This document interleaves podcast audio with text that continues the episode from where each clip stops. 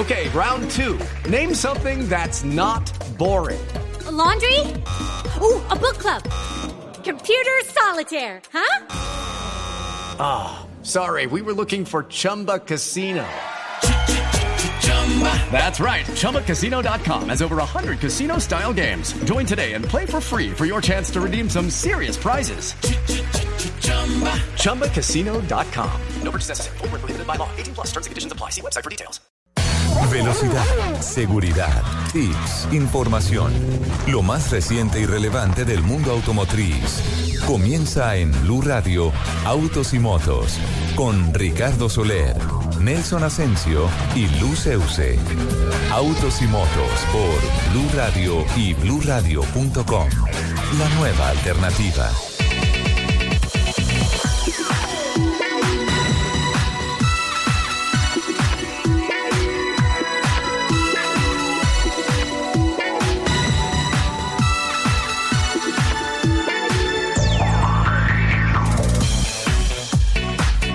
De la mañana, 12 minutos. ¿Qué tal amigos? Muy buenos días. A partir de este momento y por espacio de dos horas arranca la información de la industria del automóvil, las motos, la competición a motor, autos y motos, aquí en Blue Radio, con los especialistas y a todas las noticias, todas las voces importantes que generan información, que generan impacto y evolución de esta apasionante industria. Joan Arenas en la producción periodística, Alfredo Perdigón, Camilo Poveda están aquí en el máster del sonido y el equipo periodístico, fin de semana largo, no, no importa, el equipo periodístico pleno de autos y motos está ya con el motor encendido y listo a apretar el acelerador con todas las noticias pertinentes para el día de hoy. Doña Lupi, muy buenos días. Muy buenos días. Bienvenida de nuevo al país. Muchas gracias. Eh, vi una cantidad de fotografías en la playa, en Cancún, vacaciones. Pensé que no venía hoy. No, no, no, todo yo lo tenía fríamente calculado porque yo sabía que sábado 10 de la mañana tenía que estar aquí porque estas dos horas no me las pierdo por nada. Bueno, pues bienvenida al país. ¿Nos trajo regalo? No, no. Pero no, no, por supuesto. Sí. ¿Qué más que mi presencia? Oh, qué regalazo. Gracias. Ahí es donde dice, donde dice el, el famoso dicho, no, pues salí de pobre. sí, salí pobre. Dejé así. Muy buenos días para todas las personas que hasta ahora se conectan con nosotros para compartir estas dos horas de afición por los fierros. Les recuerdo nuestro Twitter, arroba Blue Autos y Motos, arroba Ricardo Soler 12, arroba Luz Euse, arroba Nelson. Ascensión Nelson, sí, que está en la Vuelta a Colombia en bicicleta. Sí, señor, se fue en bicicleta, Para, ¿no? no. Ay, no, no, no, no, no, no, pero si uno se va a la vuelta me tiene que ir en bicicleta. No, Que- no, que- claro. No, porque le toca ir, cubrir la partida, luego la llegada, Pero por supuesto, dígame, intermedios. dígame, co- eh, esa es la mejor forma de cubrir de verdad una noticia y es sintiéndola en carne propia. Pues Usted como periodista lo sabe, señor. No, pues se va en una moto, en una unidad móvil, alguna cosa, pero en bicicleta, ¿cómo? Claro, porque tiene que sentir lo que sufren los ciclistas. Don Nelson, en Río Sucio, ¿usted qué siente hasta ahora? Don Ricardo, un abrazo para usted, para todos los oyentes, para Lupi. No sé si Lupi iría a pasar vacaciones en auto o se fue en avión. ¿no? Lo respondió perfecto. Que Lo- ella cubre autos, ¿no? Sí, claro, lo Pero- respondió pero es que perfecto. ¿Qué este cubre programa- usted? Pero es que este programa cubre todo a motor. Hola, mi estimada Lupi, un abrazo para usted, para todos los oyentes. Estamos buenos aquí días. en Río Sucio. Llegamos anoche sobre casi la medianoche. Y bueno, ya estamos preparados hoy para la octava etapa de la Vuelta a Colombia, donde eh, tendremos que cubrir más o menos 1.700 kilómetros vía terrestre, acompañando a los ciclistas Qué y por supuesto inspeccionando las diferentes vías de nuestro país, que fue el encargo que me hizo el director de este programa. Sí, señor, en efecto, y estamos pendientes de todos los oyentes para contarle. eh, entre otras, usted estuvo ayer en el eje cafetero, pasaron por la línea, fue la etapa de ayer, sí. Sí, señor, la etapa de ayer se pasó por la línea para llegar desde la ciudad de Ibagué, la ciudad musical de América, hasta eh, las- el municipio de Salento, en el departamento del Quindío, espectacular.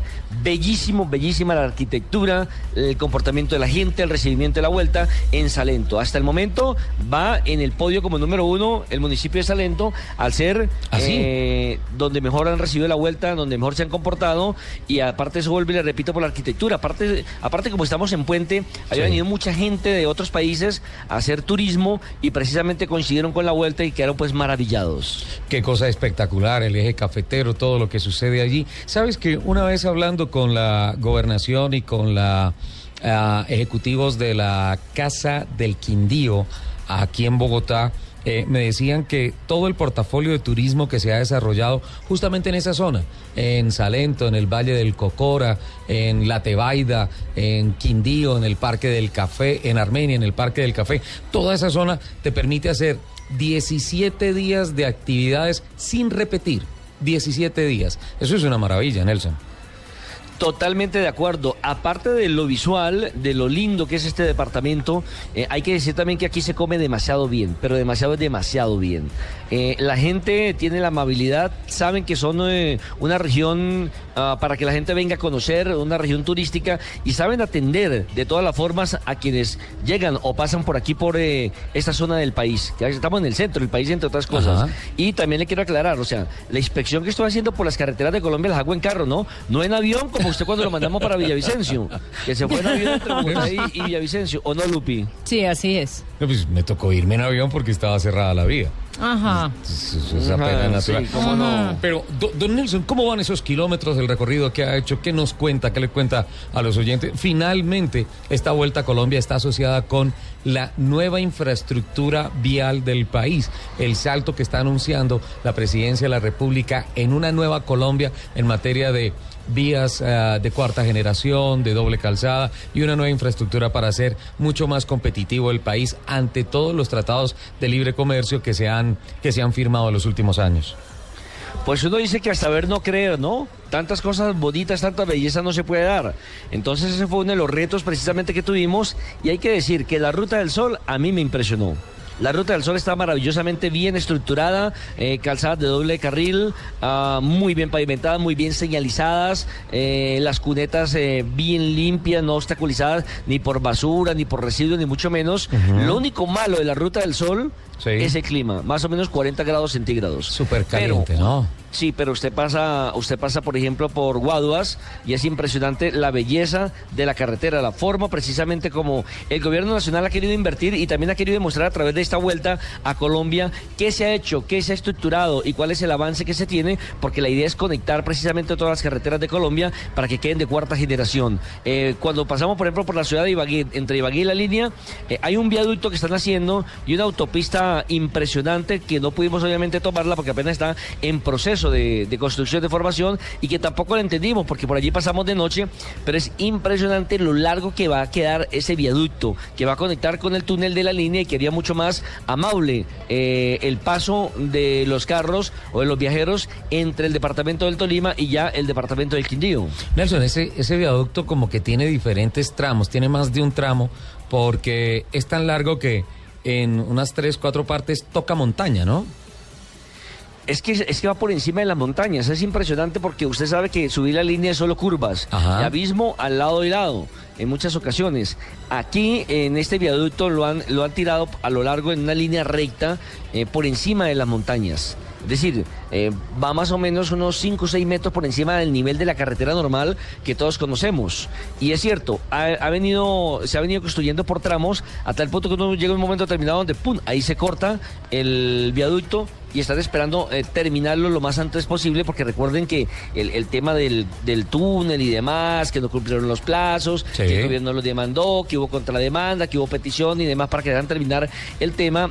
aparte de eso es que aquí le metieron un poquito de política, porque ese fue, si mal no lo recuerdo, un proyecto de Álvaro Uribe. Entonces con el cambio de gobierno y con la pelea entre Uribe y Santos, por ahí eh, se han tocado otras fibras sensibles y demás, pero lo importante es que se espera que lo más pronto posible esté terminado este nuevo corredor vial en el centro del país que va a quedar sencillamente maravilloso y es una construcción de alta ingeniería.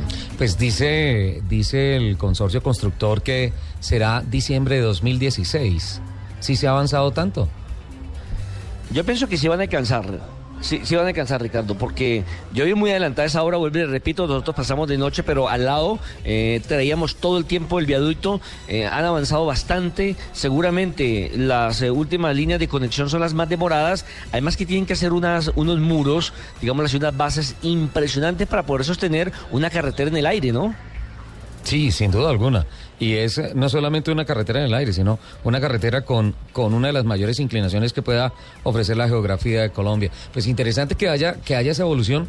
Eh, la Ruta del Sol como que se está convirtiendo en, el, en, en, en lo de mostrar en la tarjeta de mostrar, en, en, en la cara bonita de esta... En la, en la carta de presentación, precisamente de, de un tema que se llama infraestructura en marcha que vienen siendo los patrocinadores de esta Vuelta a Colombia y echaron precisamente el recorrido de la Vuelta a Colombia por las carreteras de cuarta generación donde el gobierno quiere mostrar la nueva cara vial del país.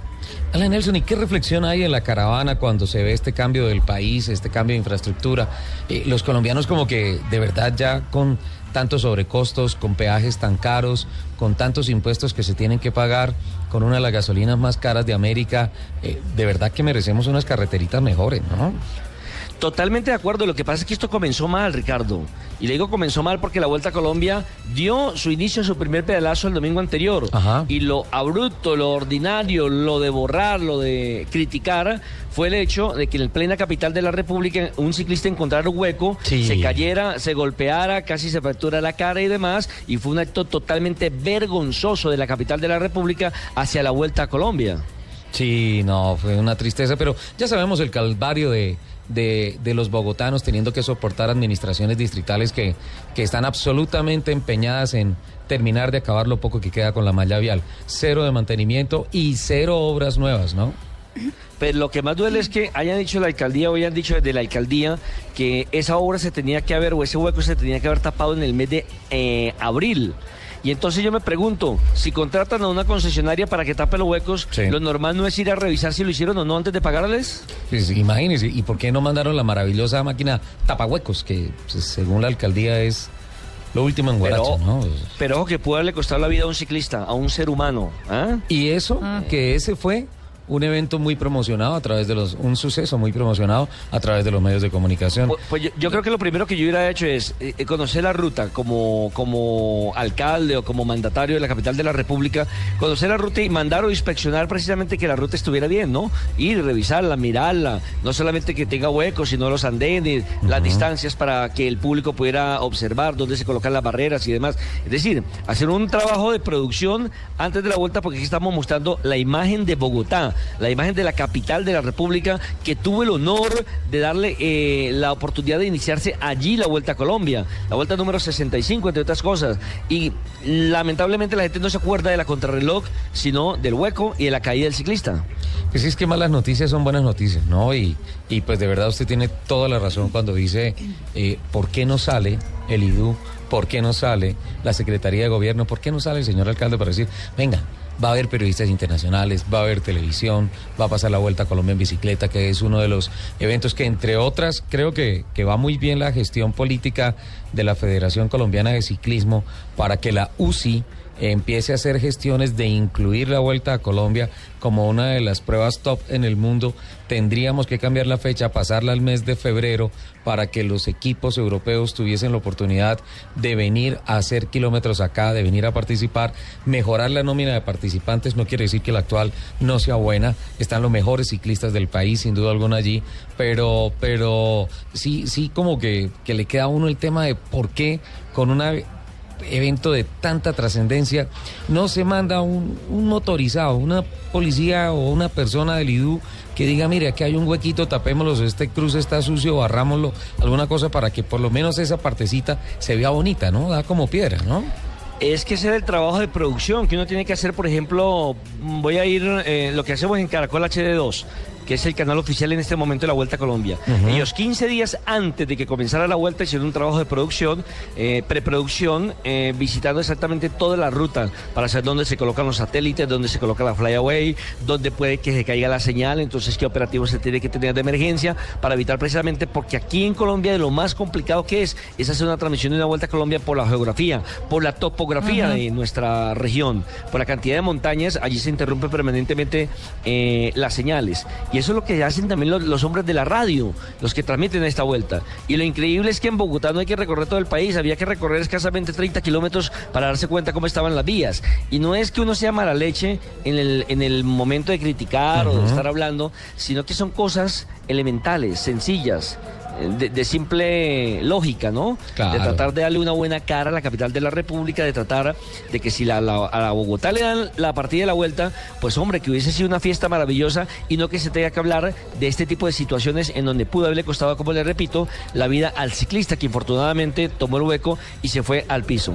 Pero bueno, tuve la oportunidad de hablar en la meta ese día con el director de Coldeportes. Sí, el señor Andrés eh, Botero. Andrés Botero.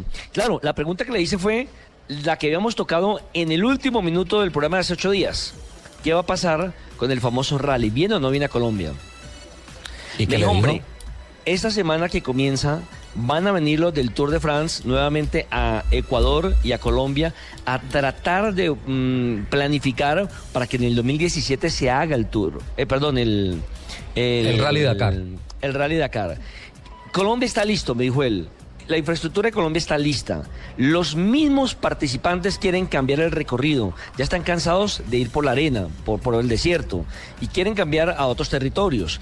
Pero aquí hay un grave problema, y es Ecuador que no da el permiso para que eh, la carrera pase entre Perú Claro, y Colombia. Entre Perú y Colombia. Ahí es donde está el cuello, el cuello de botella.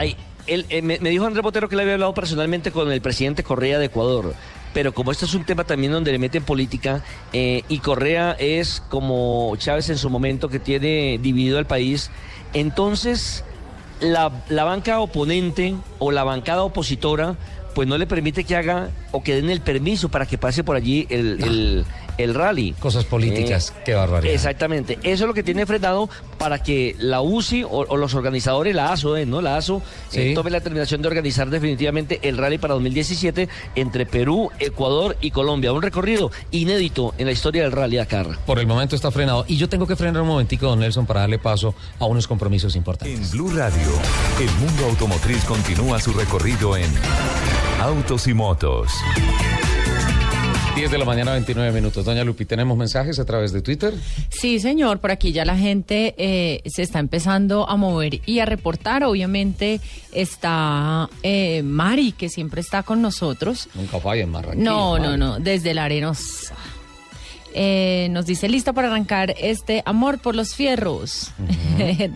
Eh, mi caballero Ricardo, Ose, mi podadora Luceuse y señor Nelson Asensio. Muchas gracias, Mari, por lo de podadora. Por aquí está Gerardo que se estaba burlando de mí. Me dijo que yo me había matado solita. Muchas gracias, Gerardo. Eh, dice que está feliz oyéndonos. Eh, ¿Cómo que se mató solita? por lo que le dije a, a Nelson, que él se defendió muy bien. Sí. Ah, sí. Eh, por aquí está César Jiménez. eh, dice, buen día, gente bella y a, la, y a la piloto más hermosa. Eh, Ah, estás leyendo tu Twitter personal. No, estoy Lee leyendo el el de de autos Blue y Autos y Motos, por favor. Bueno, por aquí está César Jiménez. César, gracias por estar con nosotros. Les recuerdo que eh, estamos recibiendo todos sus saludos, opiniones, todo a través de nuestra cuenta de Twitter, arroba Blue Autos y Motos. Agosto es en Alcosto. Llegó el mes más esperado del año para que hiperahorres en grande. No te lo puedes perder. Aprovecha descuentos hasta del 50% en televisores, celulares, computadores, videojuegos, neveras, lavadoras, llantas, muebles y mercado. Compra online o visita tu Alcosto más cercano. Agosto al costo. Hiperahorro para todos.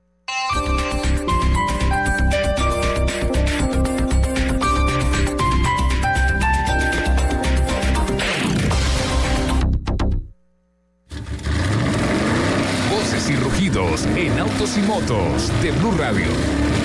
Voces y rugidos. En julio, el fabricante francés de vehículos Renault incrementó sus ventas en el mercado colombiano en un 11.1% versus el mismo mes del año anterior y obtuvo un 19.2% de participación en el mer- mercado de vehículos de pasajeros más vehículos utilitarios livianos, 2.3 puntos más en comparación con el mismo mes del año anterior.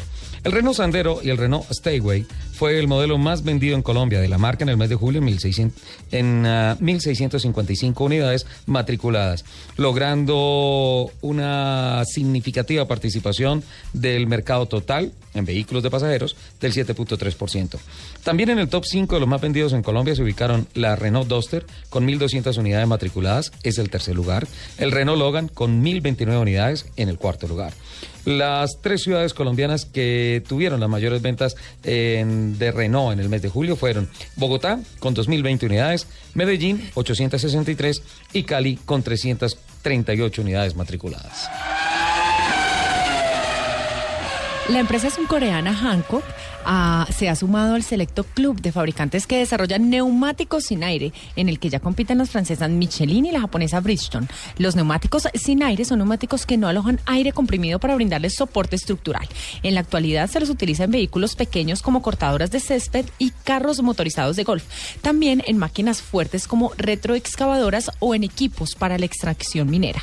Estos neumáticos están conformados por una espuma de poliuretano de celdas cerradas que también está usado en bicicletas y sillas de ruedas. La principal ventaja de los neumáticos sin aire es que no se pueden pinchar y desinflarse. Hancock iFlex es el nombre del neumático sin aire que, se ha, presentado, que ha presentado la compañía de Corea del Sur. Se trata aún de un prototipo capaz de perdurar muchos años y su atractivo reside en su bajo precio por ahora no precisado y por su fabricación a partir de materiales ecológicos. Los amantes de Ferrari tienen ahora la oportunidad única de hacerse de un Ferrari F40, de comprarlo y armarlo pieza a pieza por solo 93 dólares americanos.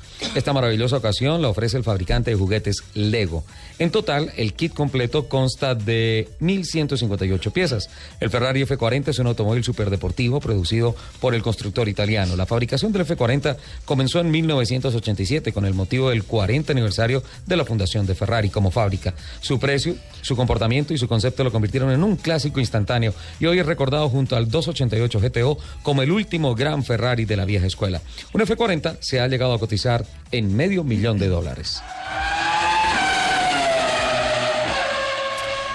Prensa internacional ha señalado que Toyota Motorsport comenzó a crear la estructura que manejará su retorno al campeonato del mundo de rally cuando regrese a esta categoría a partir del 2017. En principio, el auto Yaris será visualmente idéntico al que la firma ha mostrado en imágenes, pero su desarrollo mecánico recién inició en las instalaciones de Tommy McKinnon Racing en Pupola, Finlandia, propiedad del homónimo ex campeón del mundo y actual director de la operación de Toyota. El siete veces campeón del mundo de Fórmula 1, Michael Schumacher, que continúa en recuperación tras su grave accidente de esquí en diciembre del 2013, informaron que sigue en recuperación y que sigue recluido en su mansión en Suiza y un grupo de unas seis personas se encarga de asearlo, aplicarle alimentación intravenosa y atenderle. Un fisioterapeuta está incluido en tiempo completo para aplicar terapia al ex corredor cuya condición física se describe como buena. Se afirma que Schumacher está delgado pero en forma y alguna pequeña evolución positiva le permite comunicarse mejor con su entorno, con sus familiares. La zona alrededor de la mansión sigue frecuentada por periodistas, reporteros, fotógrafos y paparazzis que intentan conseguir evidencias visuales del escorredor de Ferrari. La familia sigue reportando el uso de drones y vehículos voladores teledirigidos, pero las autoridades locales intentan mantener el área despejada de curiosos y hay una empresa privada de protección encargada de esta tarea también. Joana María Quant, accionista mayoritaria del fabricante alemán de vehículos BMW y la segunda mujer más rica de Alemania, murió esta semana a los 89 años en Bad Homburg, en el oeste del país. Quant poseía el 46.7 de las acciones de BMW, la empresa que tan solo en 2014 le reportó un dividendo de unos 888.4 millones de dólares. Estuvo casada con Herbert Quant durante 22 años, desde 1960 a 1982, y siempre mantuvo un bajo perfil social. Joana María Quant poseía un patrimonio personal neto de 14 millones 300 14.300 millones de dólares, Ajá. según la revista Forbes. Son las 10 de la mañana, 36 minutos. Los invitamos a que sigan con toda la información de autos y motos aquí en Blue Radio.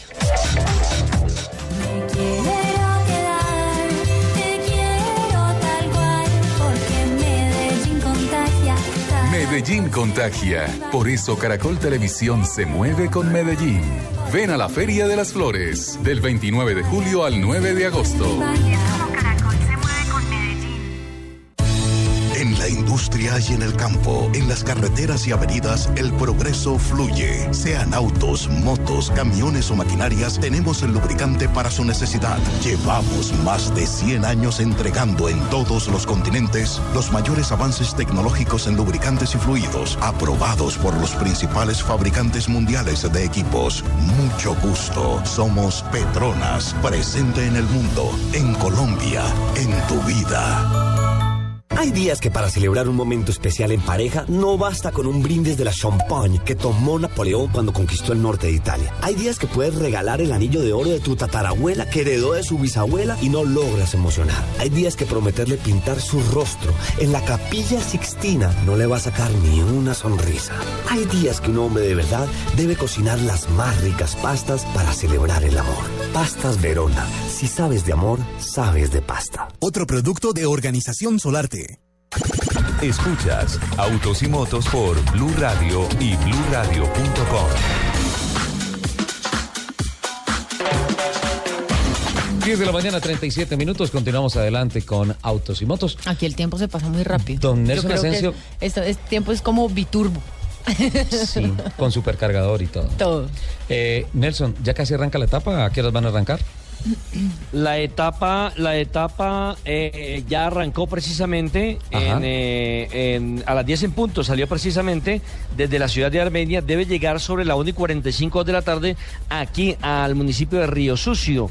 Y mañana tendremos una contrarreloj individual, la primera individual, porque la, la- recordemos que el inicio de la carrera fue también una contrarreloj, pero por equipo. Digamos que la verdadera vuelta ha comenzado el día inmediatamente anterior con Sí. el ascenso a la línea, donde en esta etapa se impuso Alejandro Cerna, el equipo de Pijaos, un conjunto, un cuadro de la ciudad de Ibagué que hace su aparición en esta vuelta a Colombia y que tuvo también la caída del anterior líder, el venezolano, eh, y ahora el nuevo líder se llama eh, precisamente Mauricio Ortega, del Orgullo Antioqueño, quien aventaja por 16 segundos al colombiano español Oscar Sevilla, que está considerado como el gran favorito para imponerse en esta versión de la Vuelta a Colombia 2015. Dicen los especialistas que de la etapa de ayer eh, podía arrojarse o podía concluir quién no iba a ganar la Vuelta a Colombia, pero lo que no se podía decir es después de esta etapa quién podría ganarla, porque pues está relativamente al inicio de la de la de todas las etapas de todo el recorrido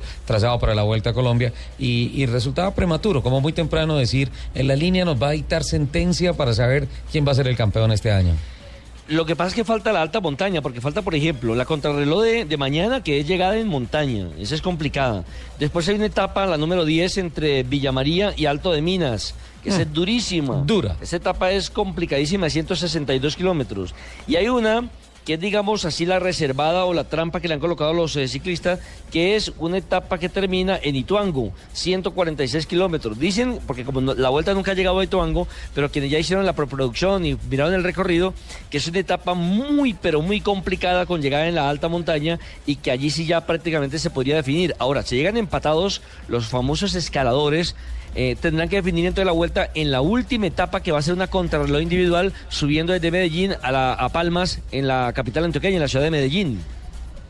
Y eso es- también está duro. Le cuento que, que entonces esta vuelta a montaña, típico sabor para escaladores, ¿no? Sí, por ejemplo, hablábamos con Santiago Botero, ex campeón de la Vuelta a Colombia, dijo, el que no suba no puede aspirar a ganar Sí. la Vuelta a Colombia. Otros dicen que tiene que ser un corredor completo, que ande bien en el plano y que ande bien en la montaña, porque pre- precisamente las contrarreloj eh, es donde generalmente los corredores que suben bien se terminan quedando en esa contrarreloj individual. Pero el que sea completo va a tener la aspiración o la posibilidad de poder ganar la versión número 65 de la Vuelta a Colombia. Por ejemplo, hay un, hay un boliviano de apellido Solís que sube una cosa bárbara, pero ayer se estuvo quedando, ayer tuvo un día negro precisamente en la llegada a Salento. Otro es Camargo, Fernando Camargo, que desde el comienzo fue destinado eh, o fue catalogado como uno de los favoritos para ganar también la vuelta e infortunadamente sufrió un percance en Cota y llegó a dos minutos del líder en aquella oportunidad. Entonces, digamos que la carrera ha tenido sus altibajos o los corredores favoritos han tenido hasta el momento su día amargo. Ayer, por ejemplo, a Sevilla lo dejaron prácticamente solo, se quedó sin porque se le fundió en la subida a Salento y él sacó su casta y alcanzó a arribar perdiendo solamente 16 segundos con respecto al nuevo líder que es Mauricio Ortega del Orgullo Antioqueño. Bueno, ahí está cómo se va barajando el tema de los favoritos para esto, don Nelson. Entonces, volviendo para a, nuestro punto de infraestructura y como ya como, como pensando en redondear un poco los kilómetros que ha hecho en carretera analizando lo que está pasando.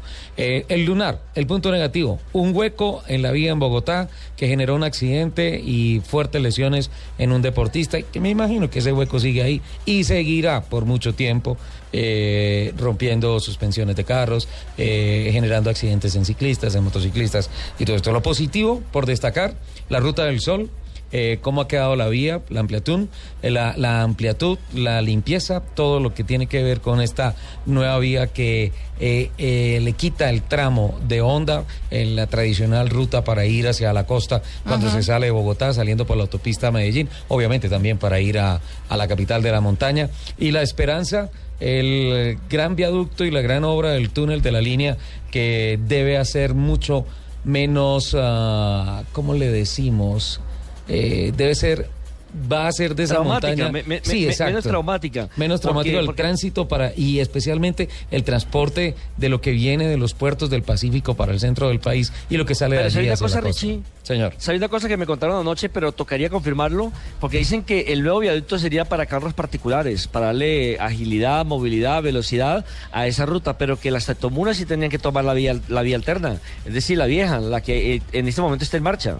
Sí, el tema es que si, si en esto, y ojalá que la Vuelta a Colombia no renuncie a esa montaña, porque esa es la montaña brava por donde deben pasar los ciclistas y, y el premio de montaña, eh, digamos que una de las grandes ilusiones de los ciclistas es coronar el, el alto de la línea.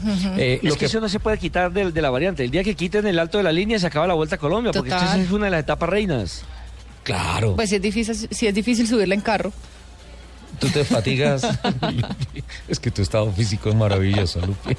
Eh, pero mira, eh, Nelson, eh, el tema es que teniendo tanto tráfico, tráfico pesado y tráfico liviano, buses de pasajeros, ¿sí? Tanto tráfico, una tractomula bloquea la carretera por una falla mecánica, alguna cosa, y paró todo el mundo. Teniendo el viaducto, teniendo el túnel y todo eso. Y si va por allá solamente el tráfico liviano, pues obviamente hay muchas posibilidades de que se siga moviendo ese tráfico y que las tractomulas puedan solventar en el caso de que el transporte pesado se quede por allí, puedan solventar mucho mejor todo el tema de los trancones. Obviamente, Ahora, las con- sí. las concesiones eh, se han portado bien, porque también le, le- le he hecho seguimiento al tema de quienes eh, tienen ese contrato con el Estado de la concesión de la vía, ¿no? El mantenimiento, la señalización, eh, la capacitación para algunos conductores, eh, porque no solamente colocar y colocar partes, sino también darles una instrucción, en las medidas de seguridad, del carro de bomberos, de la ambulancia. Eh, eso me ha sorprendido realmente, Ricardo, porque eh, ahora sí parecemos un poquito a las carreteras que uno se encuentra en el extranjero, eh, como por ejemplo en Chile, como por ejemplo en Argentina o en Estados Unidos, donde es una prioridad salvar la, vi- la- la vida de las personas. Eh, procurar mm, eh, que las personas no solamente se suban a un carro a acelerar, sino que conozcan exactamente eh, los pormenores de lo que se va a encontrar en la vía, los riesgos eh, que va a encontrar en contra de su vida y en contra de su mismo automóvil. Y eso me parece que ha sido importante el trabajo que están realizando y la masificación a través del gobierno nacional con sus diferentes campañas de socialización y de concientización. Incluso aquí reparte una cantidad de, de- camisetas donde dice salva una vida en la vía, eh, haciendo un llamado de atención para la gente que transita por las diferentes eh, rutas de la capital o del, país para que eh, tengáis conciencia de que tiene que ser responsable con su vida y con la de los que van al lado, con los otros carros. Pero mire que usted ha dicho una cosa, eh, le ha sorprendido las concesiones. Y ah, antes del corte hablábamos de lo que hizo la gente de Caracol, los periodistas de Caracol Televisión, de HD2, eh, la gente de la radio, eh, con hacer una preproducción y saber en qué puntos van a estar, cómo se va a mover la gente, cuadrar toda la logística y especialmente hacer una presentación pulcra de sus compañías, cosa que no se hizo aquí en Bogotá, mandando tapar un huequito que generó un accidente tremendo. Ese, ese comentario, y le he hecho un poco de reversa a don Nelson, para, para, para dibujar un poco como que desgraciadamente es el mejor ejemplo para marcar la diferencia entre un trabajador de una empresa privada y un servidor público. El, el desgano, el olvido, la falta de compromiso de los trabajadores públicos, de la entidad pública, es, es lamentable, es triste, es, es triste, debería ser mucho más competitivo el trabajador Por público supuesto. del Estado, debería ser el excelente en todo aspecto, pasa todo lo contrario, pero bueno, entonces hay una herramienta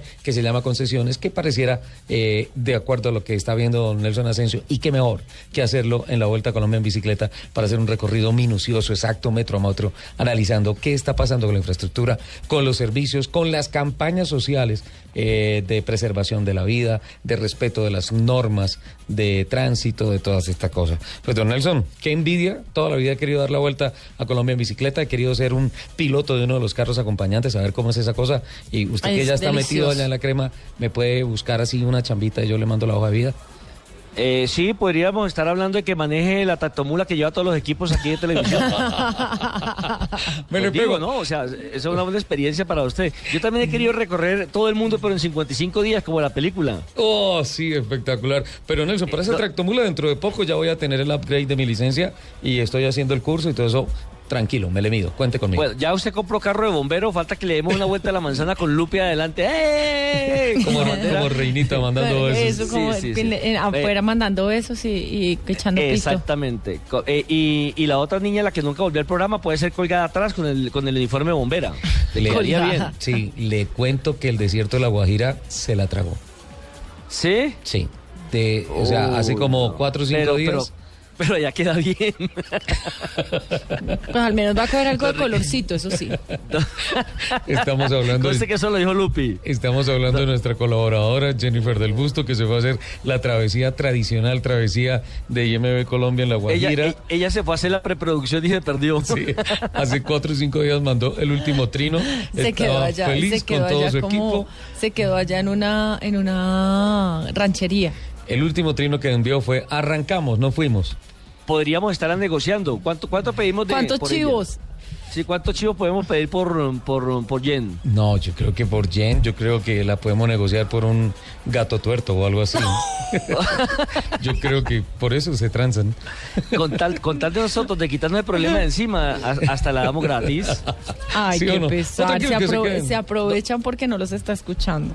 Don Ricardo, Don Nelson. usted me permite compartir el micrófono con don César Augusto Tobón, nuestro analista en Caracol HD2 de lo que ha sido esta vuelta a Colombia. Por Además, favor. eh, una persona fantástica que tiene unas historias increíbles y que pues en, eso nos la pasamos mientras viajamos de una ciudad a otra, hablando y pasándola bueno, comiendo bueno y hablando de ciclismo. Don César Augusto, este es un programa que no tiene nada que ver con las bielas, pero sí con la movilidad del país. ¿Cómo le han parecido las carreteras, la infraestructura por la cual hemos tenido la posibilidad de andar hasta aquí hasta Sucio? Gracias Nelson, con eh, los buenos días para todos. En efecto, unas carreteras con tecnología de punta, espectaculares, doble vía, carretera de tres carriles, ha sido formidable. Yo creo que ha sido el punto alto de la Vuelta a Colombia. Aparte de la bicicleta, del ciclismo, de los corredores, de los ataques, contraataques, camiseta va, camiseta viene, las carreteras, la infraestructura del país ha colocado un punto altísimo en esta Vuelta a Colombia 2015. Nosotros estábamos impresionados porque el mantenimiento de las vías ha sido bonito, es decir, las concesiones se han portado bien. No, no, no, no, maravillosamente. De 1 a 10, 10 puntos. La verdad es esa. Unas vías bien pavimentadas, unos viaductos espectaculares, unos túneles, verdaderos túneles. Cuando venga esa vía que va a comunicar a Cajamarca en 9 kilómetros hasta Calarcá Quindío, Tolima Quindío, va a ser espectacular. Hay cerca de 22 viaductos, de manera que se va a recortar la carretera se, se recortó completamente, verdaderamente, por la cuestión de los, de, los viaductos. Eh, Se ahorra eh, combustible, se ahorra tiempo, la llanta se, se agota, la seguridad, claro, indiscutible. No, no, no, no. Espectacular y yo creo que ha sido la nota sobresaliente de la Vuelta a Colombia. Don José Ángel Rincón en la meta volante, que está ya listo también para el relato en el último kilómetro, José Ángel. Eh, claro que la verdad no agarró en los últimos 300 metros. ¿Cómo le han parecido las vías de nuestro país? Usted que eh, vive en Panamá, que vivía en Emiratos Árabes y que está recién llegado al país, ¿cómo ha visto la evolución de las vías y la parte terrestre? Eh, Nelson, muy buenos días y para todos los oyentes de Blue Radio. Esta mañana había un pedazo de la etapa Burgos y nada que envidiarle. En esa, en esa parte final de, la etapa Burgos, mucho mejor el desarrollo, la, el avance que tiene la infraestructura vial del país y el toque, el toque de, que podemos ver a través de la televisión de las tomas aéreas, del verde, de ecología, de oxígeno, eh, es impresionante. Yo creo que el desarrollo que tiene el país y que ha venido avanzando es bastante frente a otros, eh, al tipo europeo, ¿no? Que es lo que vemos en la transmisión. No acostumbrado a ver un Tour de Francia, un Giro de Italia, un Vuelta a España. Y lo digo en la transmisión, esto no es Europa, esto es Colombia. Porque el golpe de vista a través de las tomas aéreas y de la moto es espectacular. Orgullosamente esto es Colombia. Señores, preparen la transmisión, comiencen a pedalear porque falta todavía mucho tiempo para que la vuelta llegue aquí a Río Sucio. Mi estimado Ricardo, mi estimada y bellísima Lupi. Sí, señor. Esto es lo que, lo, lo- lo que, miren, no, no es lo que yo, lo, lo- solamente la apreciación mía. Miren lo que acaban de decir mis compañeros, están impresionados con las vías en Colombia. Sí, Qué seguro, bueno, maravilloso. Y se ve en la producción de televisión. Qué bueno, ya era hora, siempre lo habíamos comentado aquí en el programa. Es hora de que Colombia, que los colombianos disfrutemos de mejores carreteras. Finalmente, nuestro país es para recorrer por tierra. Sí, obviamente, pues, eh, se usa mucho el avión por efecto de tiempo, de trabajo, pero pues el disfrute, el paisaje, se ve definitivamente, se tiene que hacer para, para ir en carro, para ir en moto. Pues, don Nelson, muchísimas gracias por este gran reporte y pues... eh, Por aquí, don Nelson, por aquí está Mari diciendo que exige fotos suyas, señor. Sí, por favor, mande fotico porque... Eh, las- ¿Vestido? las- no, es- sí, tiene Pues que ser... es, es para el Twitter, Sí, entonces yo tiene- preferiría. que No, pero, pero Sí. Ricardo dice que cómo que no. Nos quedamos con las últimas fotos en los campos elíseos y, y nada más. Solo un detalle, ¿no? Les tengo una colección de fotos de los carros eh, más llamativos y los modelos, que los prototipos que pronto saldrán al mercado, pero es que todavía no lo he bajado de la cámara eh, y es una promesa que le hice a usted, que los vamos a tener en Autos y Motos. A mi regreso tendrá usted esas fotos para que la compartamos con todos. Solamente hay un lunar que tiene que ver con las vías. Sí. Desde mi punto de vista, aparte del hueco de Bogotá. Por esa carretera no pasamos pero esa es la principal vía o la principal arteria del país. Y es cuándo vamos a solucionar la salida de Bogotá hacia el sur. Uy, no, la salida de Soacha. Mm. Tremenda, pero una de las partes eh, de solución, pues ya se la propusieron a la, a la administración distrital con un viaducto levantándose en, la puente, en el puente 68, con autopista sur y que pase por encima de Soacha y conecte ya eh, en la parte de afuera, allá donde está la variante para irse o al salto del Tequendama o para bajar a Fusagasugá. Y, Es eh, que ese es el viaducto, ese es el mismo viaducto de la línea prácticamente. Sí, sí, sí, pero no. Y no es descabellada la idea. eh, la alcaldía de Bogotá dijo que no veía con buenos ojos esa obra. Pero es Simplemente que como el alcalde ya está de salida. Sí, pues esperemos a que los bogotanos elijan eh, a conciencia y que pongan a una persona de avanzada que eh, eh, asuma sin ningún miedo y con toda la evolución del mundo y toda la decisión del mundo el, el ataque de crecimiento de infraestructura de Bogotá, porque pues definitivamente la, la ciudad colapsó en, en ese tema y obviamente vendiéndose y vendiéndose carros y motos permanentemente, pues cada vez es más caótico el tema. Ese es uno de los puntos negativos, uno de los lunares, definitivamente, pero bueno, estaremos eh, muy pendientes, don Nelson, de las próximas etapas, las transmisiones de televisión, sus informes en Caracol Noticias y seguiremos el próximo sábado hablando de autos, motos y bicicletas. Muchas gracias, se les quiere, se les extraña y estaremos pronto reunidos otra vez en la capital de la República o en cualquier lugar del mundo. Perfecto, 10 de la mañana, 54 minutos. Ahí estaba la promesa de don Nelson de hablarnos de cómo iban las vías. Eh, el, el consenso, y lo, lo vemos a través de diferentes medios de comunicación, que en efecto eh, se está avanzando bastante en materia de carreteras. Sí, señor. Eh, hay que avanzar también, y esta es una reflexión con relación al comportamiento nuestro en las carreteras. Cuando se abren vías de doble carril, eh, también hay que entender que el carril de la izquierda, así sea en el mismo sentido, no es para parquearse allí, no es para irse como una tortuga, es solamente para hacer adelantos, para hacer sobrepasos. El tránsito se tiene que hacer sobre el carril de la derecha Sí, y el carril de la izquierda es solamente para adelantarse. Tengo la oportunidad de pasar por muchas carreteras de doble carril aquí en el país y me encuentro unos casos terribles Ay, sí. de unos carros que se van a tres por hora por la izquierda, generando bloqueos, generando trancones, una cantidad de cosas. Y uno pita y le hace señal al señor que por favor se ponga en la derecha si va lento. Si ya hizo el sobrepaso, que se ponga en la derecha. En el carril de la derecha es por donde se tiene que caminar. El de la izquierda solamente para hacer sobrepasos. Y a vuelta de correo recibe uno madrazos. eh, sí, señas, todos tus todas. insultos, ajá. No, no, si, si crecemos en infraestructuras, si crecemos en carreteras, nosotros también tenemos que aportar y crecer en cultura ciudadana al frente del volante. Cuando estamos conduciendo un carro, siempre somos profesores y siempre somos unos ah, encargados de la vida de todos los tripulantes del carro y de los demás automóviles. Así es, sí, Es una señor. responsabilidad grandísima, ¿no? Sí, señor, eso subirse, Eh, subirse a un carro no es solo sentarse y acelerar. Más, más trinos, más mensajes, doña Lupi.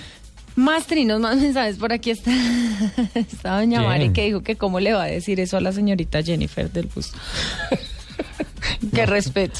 No, que no le, que no le cuenten. Esa Por- parte del programa la borramos. Sí, Bueno, ahorita nos toca hablar aquí con los del máster a ver qué, qué negocio hacemos. Por aquí también está Oscar Arredondo eh, con nosotros. Un abrazo para ti, Oscar. Eh, Harold Aguilar eh, también está por aquí. Dice, Lupis back. Lupis back. Ha regresado, Lupi. Estás escuchando Autos y Motos por Blue Radio, la nueva alternativa. 11 de la mañana, 9 minutos, arrancamos la segunda hora de Autos Ay, y no, Motos. ya la segunda. Ya la segunda hora. Lupi, esta Señor. semana, eh, bueno, obviamente usted estuvo en vacaciones, en Cancún, en la playa, todo esto. Me imagino que estuvo desconectada de las redes sociales. Sí, señor. De teléfonos, de internet, de computador, de, De todo. todo esto. Sí, señor, de todo. Sí. Sí, señor. Eh, el pasado miércoles, eh, cuando uno se metía al buscador de Google, yo me tuve que quedar trabajando aquí en Bogotá, durísimo. Ay, sí, pobrecito. ¿Cómo? muy duro. Eh, tú te metías al buscador de Google, ¿sí? al motor de búsqueda, y pues tú sabes, el Doodle siempre tiene unos temas y todo eso. Sí. Eh, aparecía un semáforo, Un un semáforo. semáforo, rojo, verde, cambiaba y volvía otra vez. Rojo, verde, cambiaba. Y listo, para muchas personas pasó desapercibido. ¿Por qué un semáforo? ¿Sí? ¿Qué era lo que qué, estaba intentando decir o celebrar Google? Pues bien, con ese doodle de un semáforo todo simpático, todo, llegaba un carrito ahí, pas- y pasaban y otra vez se ponían verde y pasaban y todos.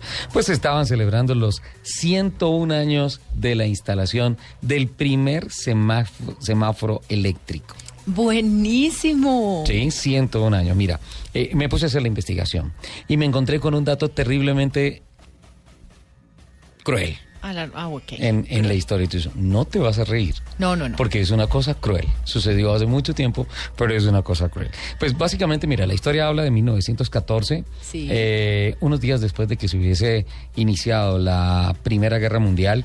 eh, pues obviamente los vehículos, las calles empezaban a llenarse de vehículos, eh, gracias en parte en los Estados Unidos a que ya estaba completamente, eh, digamos que sincronizada la línea de ensamble eh, y de producción masiva de carros de Henry Ford y que además pues había muchos competidores en el mercado, ya empezaban a haber muchos competidores en el mercado norteamericano en la construcción y venta de automóviles. Entonces, a raíz de esa, de esa situación de muchos carros en las calles, pues es necesario montar semáforos. Y el 5 de agosto de 1914 se instaló lo que se conoció como el primer semáforo moderno. Fue en Cleveland, en los Estados Unidos. Fue inventado por Garrett August Morgan, que eh, era el que permitía gestionar el tráfico, el cruce entre la avenida Euclid y la calle 105 Este, allá en Cleveland. Y eh, pues eh, contaba con luces rojas y verdes que estaban colocadas como en unos soportes en forma de brazo y además cuando se ponía en verde emitía un, som- un zumbido, el semáforo. Entonces fue el 5 de agosto de 1914 lo que reseña la historia de que se instaló el primer semáforo moderno, por así decir algo como, como lo que conocemos hoy en día. Por eso Google hizo su doodle de un semáforo. Pero hay historia más atrás, Lupi.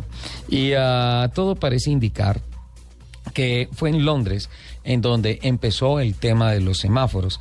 En 1868, imagínate, eh, se instaló un dispositivo frente al Palacio Westminster, eh, es decir, el Palacio del Parlamento, que allá alberga las cámaras del Parlamento del Reino Unido y la Cámara de Lores y la Cámara de los Comunes.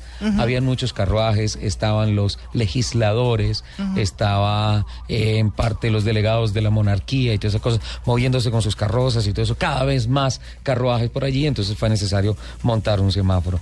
Pero eh, fue eh, mm, eh, una historia que poco a poco fue cambiando en Londres y que pues obviamente no se tomó como el punto de partida como si la de Cleveland en 1914. Eh, se dice que en esa época en Londres se montó un- ese semáforo que tenía luz roja y que tenía luz verde eh, en donde estaban, donde te digo, la Cámara de los Lores y la Cámara de Sí. los Comunes, que fue inventado por un ingeniero ferroviario, John Peak Knight, así se llamaba, y era un farol rojo y uno verde que también emitía zumbidos, o sea, cuando se ponía en verde empezaba como a, a vibrar, como a zumbar, eso y pues obviamente era un- una señal auditiva, además de visual, para indicar que ya se podía transitar. Eh, esto se mantuvo, eh, este semáforo funcionó por un par de meses y tenía además la ayuda de un policía de tránsito. Había un policía ahí al lado del semáforo que él interpretaba rojo, entonces con su pito paraba a la gente y todas esas cosas. A los dos meses más o menos, lamentablemente el semáforo explotó. Era a gas, funcionaba a gas Ajá. y mató al policía. No. Sí, te dije que no te rieras. No por me favor. estoy riendo, no me es parece una cosa catastrófica y todo eso, y por tanto quedó archivado como, como un ejercicio terrible. Eh, muere un policía a causa de una falla en el semáforo que se construye justamente para salvar vidas.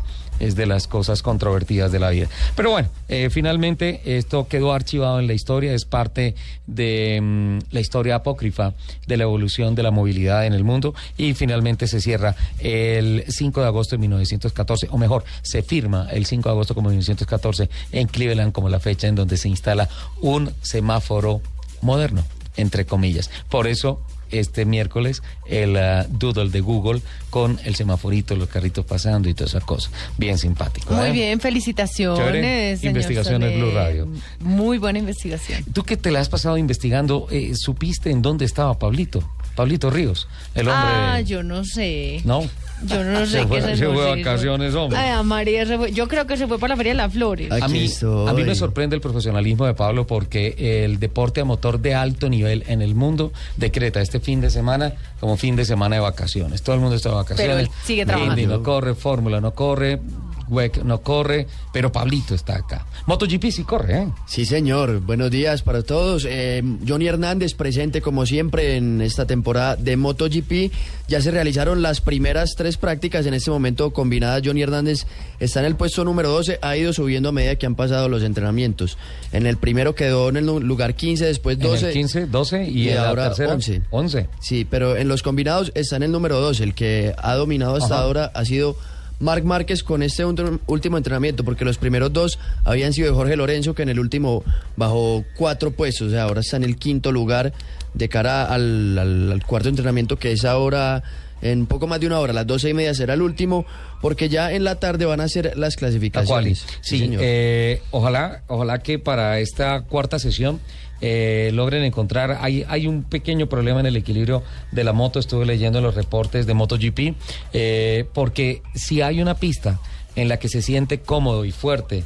eh, nuestro piloto John Hernández es justamente en Indianápolis. Sí, habrá que ver qué sucede con él en, esta carrera. Pues se, lo, se lo ve bien, pero lo que usted dice, Ricardo, hay que hacer los ajustes correspondientes para que pueda mejorar en el rendimiento, porque hasta ahora, pues, si bien ha ido mejorando, pues todavía puede mejorar más. Sí, sin duda alguna. Entonces la carrera mañana en Indianápolis para John Hernández con Una de la tarde va a ser la carrera, hora de Colombia. Fórmula 1, hay noticias que vienen de la Fórmula 1, obviamente no hay carrera este fin de semana. Controversia tremenda en Brasil por las palabras que emitió esta semana el triple campeón Nelson Piquet cuando le preguntaron por el primer duelo que fue hace 30 años en el Gran Premio de Hungría contra Ayrton Senna da Silva, sus disputas con el gran héroe brasileño, el tricampeón, pues los dos son tricampeones, los Sí. dos son grandes héroes, los dos lucharon codo a codo, pero esta semana sin pelos en la lengua en los medios de comunicación brasileños, Nelson Piqué dijo,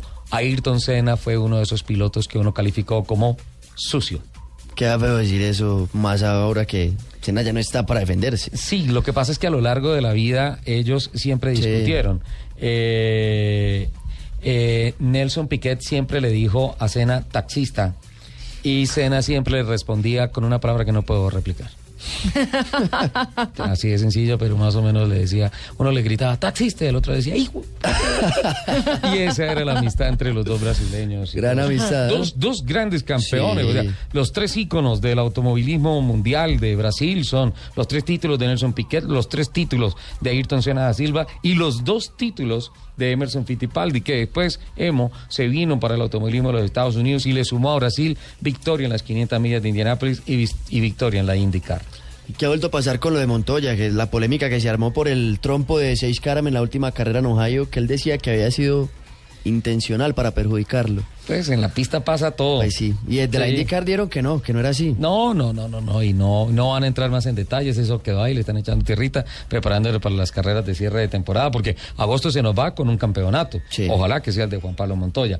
Ahora, vale la pena decir una cosa, ¿sabes, sabes el eslogan de NASCAR? Nobody knows who's gonna win, nadie sabe quién va a ganar. ¿Sí? Y por eso hacen, hacen esos reglamentos, esas carreras, y, no, y la parte mecánica del carro para que uno succione al otro y que nadie se despegue y todo eso. Ese es el automovilismo norteamericano. Sí. El automovilismo norteamericano lo que buscan los ah, promotores de las carreras en los Estados Unidos es que solo se sepa el campeón en la última curva de la última vuelta, de la última carrera de la temporada. Por tanto, si Montoya llegaba muy sobrado o llegaba a la penúltima carrera ya cuasi campeón, entonces, uy, caramba, eso iba a bajar interés, así fuera Roger Penske, el equipo Claro. campeón, lo que fuera y todo. Y por eso mismo es que dice él que fue algo como armado de alguna manera. Montoya sabe que el automovilismo de los Estados Unidos es así. Exacto. Entonces, listo, no hay problema. Eh, empieza a develarse el tema de cómo va a ser la estética de los carros en, mm, en el año 2016 en la Fórmula 1. Ojo, ojo con lo que viene en los cambios aerodinámicos y estéticos de la Fórmula 1. Trabaja el Consejo Mundial de la FIA en eso, ya están empezando a circular por ahí. No son eh, gráficos oficiales, pero lo poco que uno puede alcanzar a ver en las redes sociales apunta a que de verdad vamos a estar enfrente de unos bichos bien raros parecidos a automóviles. Eso se le sumaría además a los cambios en el reglamento que de los que se ha venido hablando también a lo largo de esta temporada, como lo de las indicaciones de los técnicos a los pilotos por el por el radioteléfono también, por el auricular. Es algo que también se va a ir modificando junto con la estética, como usted estaba contando, Ricardo. Sí, definitivamente. Tenemos más cosas de deporte de motor, ahí estamos. Estaremos pendientes de lo de Johnny, 12 y media, eh, perdón, una y 10 de la tarde la Q1, una y 35 la segunda clasificación, donde se dará la pole position, y mañana a la una de la tarde, hora de Colombia, el Gran Premio de Indianápolis de MotoGP, donde estará obviamente Johnny Hernández. Necesitamos hacerle fuerza a Johnny. Muchas gracias, Pablito. A ustedes. Lupa, Señor, noticias. noticias muchas. A ver, Imagínese esta, mire, es muy gracioso. Imagínese que crearon una aplicación Ajá. para saber si usted fumó demasiada marihuana como para manejar. ¿Qué?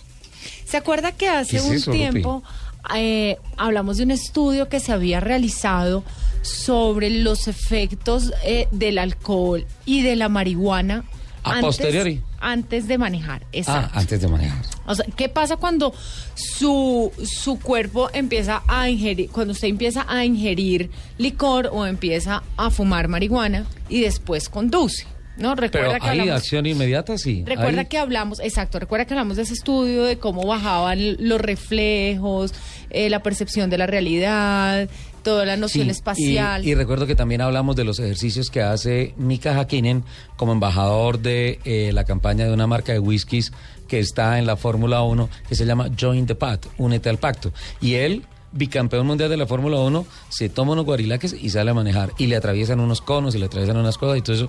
Y él, campeón del mundo de automovilismo, ¿cómo pierde reflejos? Sí, Imagínate claro. él, ¿cómo será uno?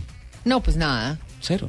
Sí, total. Quieto, llave. Bueno, imagínense que esta aplicación para iPhone se llama My Canary y My ayuda, Canary. y ayuda y ayuda a los conductores a saber si fumaron demasiada marihuana como para tomar el volante. Fue desarrollada por la National Organization of Reform of Marijuana Laws. Sea, la Organización Nacional para Reforma de las Leyes de la Marihuana. Y esta pone a prueba el equilibrio, la memoria, los reflejos y la percepción del tiempo de las personas tras una serie de test que no duran más de dos minutos, que despliega una especie de semáforo en el que le indica si usted es capaz de manejar o no. Eh, sin duda alguna, esto también eh, se puede usar para las personas que han consumido alcohol. El- digamos que lo que se diferencia es que eh, la marihuana eh, tiene un mayor tiempo de permanencia en el organismo que puede ir dependiendo de la persona, la cantidad ingerida y la cepa de la marihuana Ajá. puede durar de 5 a 24 horas en el organismo. Pero espérate, Lupi. Me surge una duda, qué pena interrumpirte. Señor. Voy a dejar que termines toda la noticia, pero te interrumpo ya.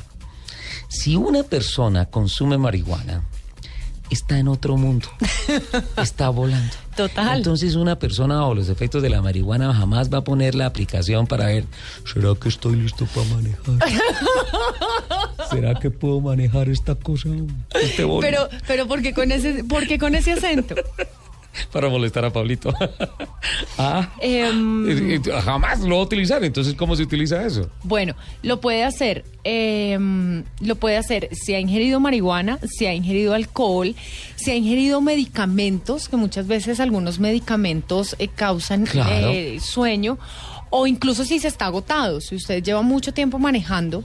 Eh, y ya siente que no está, puede hacer el test y el test le va a decir, dependiendo de esas pruebas que le vayan haciendo, si usted está en capacidad o no de seguir manejando. Eh, por el momento esta aplicación está disponible en iPhone y iPad con un precio de 5 dólares. ¿Así? Sí. Pero yo siempre he tenido una duda, si para el alcohol le ponen a uno el alcoholímetro para el, marihuan- el marihuanímetro. Marihuanímetro. Marihuanómetro. ¿Cómo se llama la aplicación? My Canary. My Canary. Entonces, exacto, ahí está. Es el My Canary, es el marihuanómetro, El marihuanómetro. el marihuanímetro. Bueno, alguna cosa de esas. No sé, Lupi, me preocupa una cosa. Señor. Obviamente la persona bajo efectos de la marihuana jamás va a decir, venga, aquí tengo mi teléfono, No, o será el pero de sí, Lupi. pero si todo está perfecto. Sí, exacto. Yo voy manejando bien. Mi bolígrafo está listo. La nena Se también. está vaina volando. Entonces, ¿cómo, ¿cómo se hace? ¿Cómo se hace ahí? Debería ser lo que yo siempre he dicho, las campañas de educación para prevención de accidentes de automóviles con las personas que van a manejar bajo efectos del alcohol, bajo efectos de sustancias psicoactivas y todo eso, no deben ser enfocadas para los que están borrachos y todo, sino para los acompañantes. Sí, señor. Los que están con los cinco sentidos puestos ahí. Pero bueno, Mike Canary. My Me- Canary. Me gusta, está como interesante. Está muy eso. divertido. Sí, Bueno, imagínense señora. que hackearon un Jeep Cherokee a través del sistema Uconnect. Pero ¿cómo se, con- cómo se puede hackear, hackear con Uconnect? Sí, ¿Qué señor. pasó? Eh, bueno, es, es- es- el hecho es que obviamente los automóviles en la actualidad incorporan una serie de tecnologías que mejoran el confort y la seguridad de los ocupantes, Ajá. pero todos estos sistemas están controlados mediante computadoras, eh, por lo que el tema de seguridad cibernética se, se ha convertido en un grave problema, en un dolor de cabeza para los fabricantes de automóviles. Para comprobar lo fácil que es hackear un automóvil, el periodista estadounidense Andy Greenberg eh, de, la fana- de la revista Tecnología Wired reveló lo vulnerables que pueden ser los vehículos modernos, eh, en lo específico a los que emplean el sistema de infoentretenimiento Uconnect de Fiat Chrysler Automóviles. Ajá. A través de una computadora con conexión a Internet de manera remota, los hackers Charlie Miller y Chris Velasek fueron capaces de manipular el aire acondicionado, el pito y el sistema de audio de una Jeep Cherokee. Pero Eso es después de eso, pero después de eso, y lo más alarmante fue que lograron tener acceso a los sistemas vitales del vehículo como dirección, frenos, transmisión y motor. Ahí la interrumpo, Lupi. Ahí está el santo grial del tema de la conducción autónoma. Sí, señor. Ahí está. es donde está el gran problema que eh, tiene a los ingenieros devanándose los sesos para ver cómo se puede conseguir una seguridad Ahí está. eh, electrónica para que no puedan ser violentado los procesos de gobierno o los mandos de gobierno electrónico en los carros de conducción autónoma. Porque para, para los hackers fue muy, muy sencillo, no era sino acceder a la información eh, por medio de la dirección IP del sistema eh, de información de entretenimiento, en este caso, eh, que es de Jeep, entonces eh, de la interfaz Uconnect, y de esta manera les fue posible entrar al software del vehículo sin importar el lugar en donde está. Entonces ahí es donde entra todo el, todo el, el trabajo ahora de los de los eh, de las industrias automotrices de cómo proteger este sistema de, de conexión. Y tienen que protegerlo, porque ¿cómo será cuando tú vayas con tu familia, los- con tus hijos en un carro conducido por un computador y está expuesto a un hacker? Voces y rugidos en autos y motos de Blue Radio. Voces y rugidos. La Asociación de Fábricas de Automotores, ADEFA, informó que un factor clave en el persistente retroceso de la actividad de fabricación de automóviles en Argentina se originó en un nuevo declive de las exportaciones en el mes de julio, reportando un 9 por 4 9.4%, principalmente por los menores pedidos de Brasil. Ese factor fue clave para que el conjunto de la industria acumulara 17 meses consecutivos de disminución de la producción. En ventas mayoristas, el informe ADEFA indicó que en julio se comercializaron en la red 56.213 vehículos, un 3.7 un 3.7% más respecto a las 54.184 vendidas en julio del año pasado. El segmento más activo fue el de los vehículos nacionales con un argumento del 13.1%, mientras las entregas de importados declinaron un 4%. Si Donald Trump llega a la presidencia de Estados Unidos, el gobierno de México pagará por un muro fronterizo en el sur de Estados Unidos porque el magnate estadounidense así lo dirá. A esta controvertida declaración se suma la que ha hecho Trump con relación a la participación mexicana en la industria del automóvil de los Estados Unidos. Trump ha criticado a la corporación automotriz estadounidense Ford Motor por poner a construir una planta de 2.500 millones de dólares en territorio mexicano y dijo que de llegar a la Casa Blanca le impondría un impuesto a las autopartes de Ford que sean importadas. Ellos, la compañía Ford, están llevándose miles de millones de dólares, le dijo Trump a O'Reilly. El director de Renault Sport, Cyril Abiteboul, admitió que efectivamente Renault está valorando la posibilidad de recuperar su antiguo equipo, ahora en poder del consorcio Jenny Capital, a lo que, al que lo vendió en el año 2010. Se habla del equipo de Fórmula 1. Una vez más, el directivo reiteró en nombre de Renault Sport la intención de honrar nuestros actuales contratos con Toro Rosso y Red Bull, que vencen en diciembre de 2016, y dejó claro que el próximo año la participación de Renault Sport en Fórmula 1 seguirá siendo igual a la del 2015, es decir, únicamente vinculada a los contratos de suministro de unidades de potencia, es decir, motores para Toro Rosso y Red Bull. Una vez más, Mazda CX5 y Mazda 6 son merecedores del premio Apple 2015 en sus respectivos segmentos, reconocimiento de la firma global de servicios de mercadeo JD Power. El estudio Apple Automotive Performance, Execution y Layout han sido durante 20 años referente de la industria para la evaluación de vehículos nuevos y se basan en los resultados de una encuesta realizada a sus clientes después de los 90 días de estrenar sus vehículos. La nueva generación de la sub Mazda CX5 y del sedán Mazda 6, ambos con tecnología Skyactiv, continúan cosechando premios y reconocimientos alrededor del mundo por su estilo, desempeño, tecnología y dinámica de conducción. La medición de la excelencia de estos vehículos ha sido evaluada por sus propietarios y usuarios. La francesa Renault continúa realizando grandes inversiones en materia de expansión y transformación de su red de concesionarios en el mercado colombiano. La renovación de los concesionarios se realiza bajo el concepto mundial Renault Store, a través del cual se ofrece mayor comodidad con amplios espacios que permiten un acercamiento directo a los diferentes productos y servicios de la marca. Al cierre de 2015, 62 de los concesionarios de la marca en el país tendrán sus salas modernizadas bajo este concepto. A la fecha, de los 101 concesionarios que tiene la marca en el país, el 48% ha renovado sus espacios bajo la filosofía de Renault Store y se espera que a finales del año sean ya 62 las salas modernizadas. Renault planea que para finales de 2016, 4.400 concesionarios de la marca en 30 países del mundo tengan incorporado el concepto Renault Store. La alemana BMW trabaja en un sistema para evitar al conductor el estrés de no saber cuánto tiempo tiene luz verde en el semáforo al que se aproxima.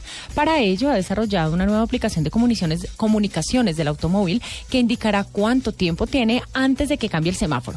Próximamente en algunos modelos nuevos de la marca BMW incluirán una aplicación llamada Enlighten que se comunica con los semáforos para calcular cuánto tiempo queda antes de que le cambie la luz, lo cual les permitirá saber si pueden o no pasar esa intersección o realizar ese cruce antes de que la luz roja los tome por sorpresa.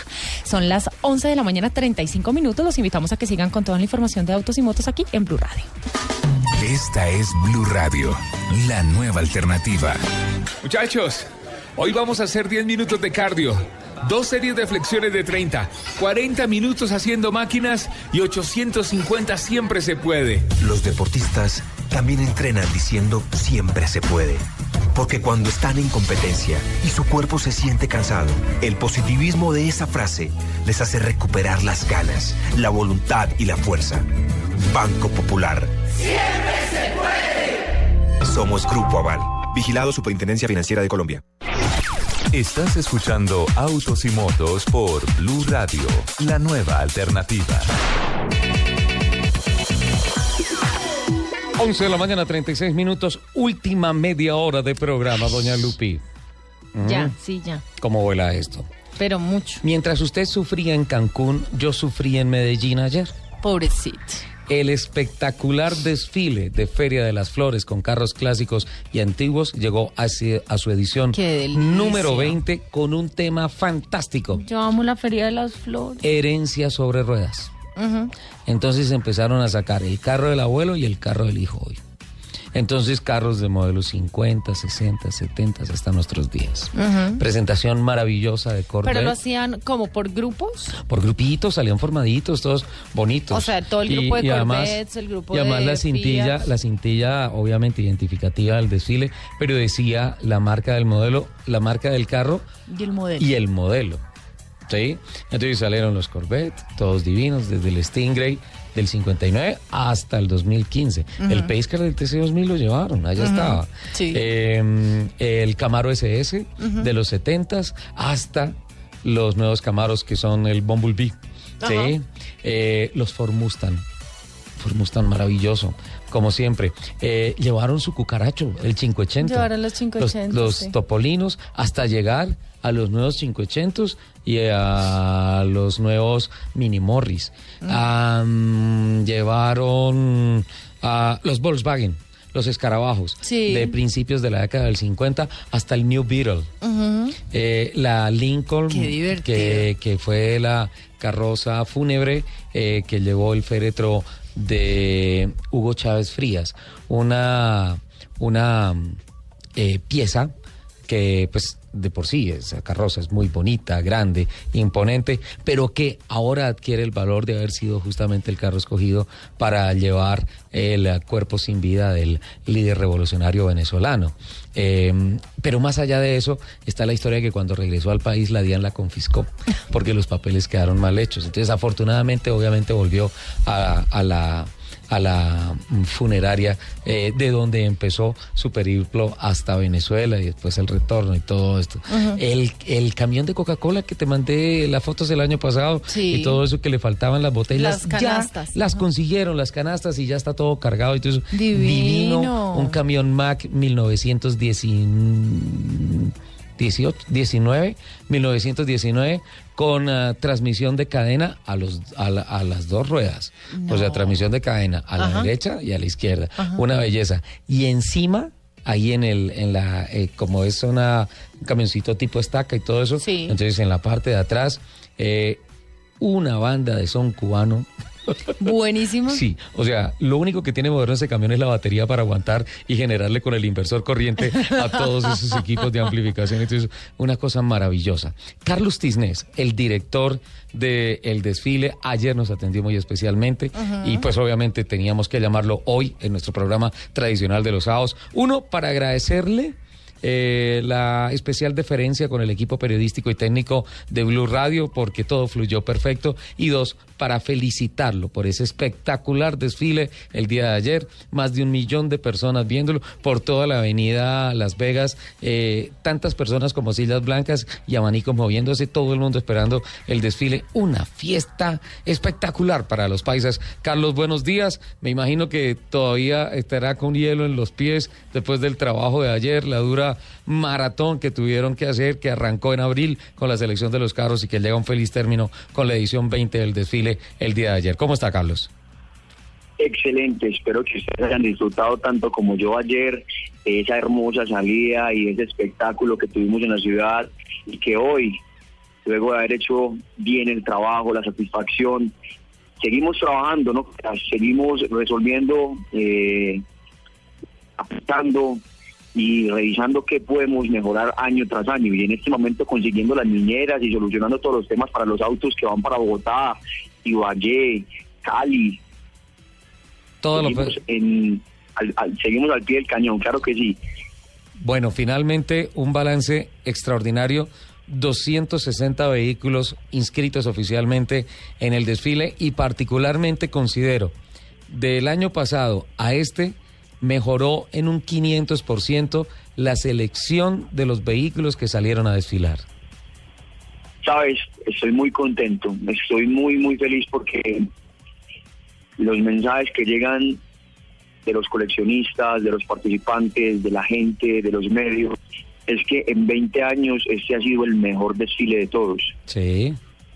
La verdad es que trabajamos mucho. Nosotros, la gente de pronto disfruta de un desfile que puede durar cinco horas, cuatro horas, pero nosotros trabajamos todo un año para este desfile y muchos otros eventos que tiene la Fundación Museo del Transporte. Pero este como principal y en cabeza de la, imagen que da el de la Fundación Museo del Transporte es, más, es el más importante y digamos el más tradicional y el que tiene más tiempo, más recorrido y que hoy es patrimonio dentro del marco de la Feria de las Flores y que recoge muchos participantes de otras ciudades. Entonces es satisfacción, es, es motivacional para mí el, recibir esos mensajes de agradecimiento y de, y, de, y de saber que hicimos las cosas muy bien y que la gente disfrutó y que no tuvimos mayores percances, salvo un par de autos que no pudieron o no lograron terminar el desfile por recalentamiento o por algún otro motivo, pero bueno, de 260 autos antiguos que 4 o 5 no puedan terminar todo el recorrido es normal. Ah, es, es un saldo absolutamente eh, positivo, sin duda alguna. Eh, Carlos, además de la fundación, ¿qué otras entidades se vinculan a la organización para poder hacer realidad este evento? Muchas. Esto es un compromiso de la ciudad. La alcaldía nos apoya, nos ayuda totalmente. Eh, movilidad, tránsito, policía con más de mil efectivos, la empresa de logística B-Marketing, que hace el desfile con, la, con todo su apoyo logístico y reúne más de mil personas para todo el apoyo entre scouts, el SENA con mecánicos, su personal con más de 300 propios del- de, la empresa de logística, para poder llevar a cabo eh, este, este desfile, este recorrido de 22 kilómetros y en su total- totalidad tratar de cubrirlo como mejor se pueda. Hay unos, hay- obviamente año tras año va a haber que mejorar y ya sabemos que lo que hicimos el año pasado en, en- en los bajos de los puentes, cerrarlos con las vallas fue exitoso. Ya hay que tratar de lo- donde haya más gente entonces para el próximo año controlar. Es que imagínate que son más de un millón de personas. Creo que este año fue récord.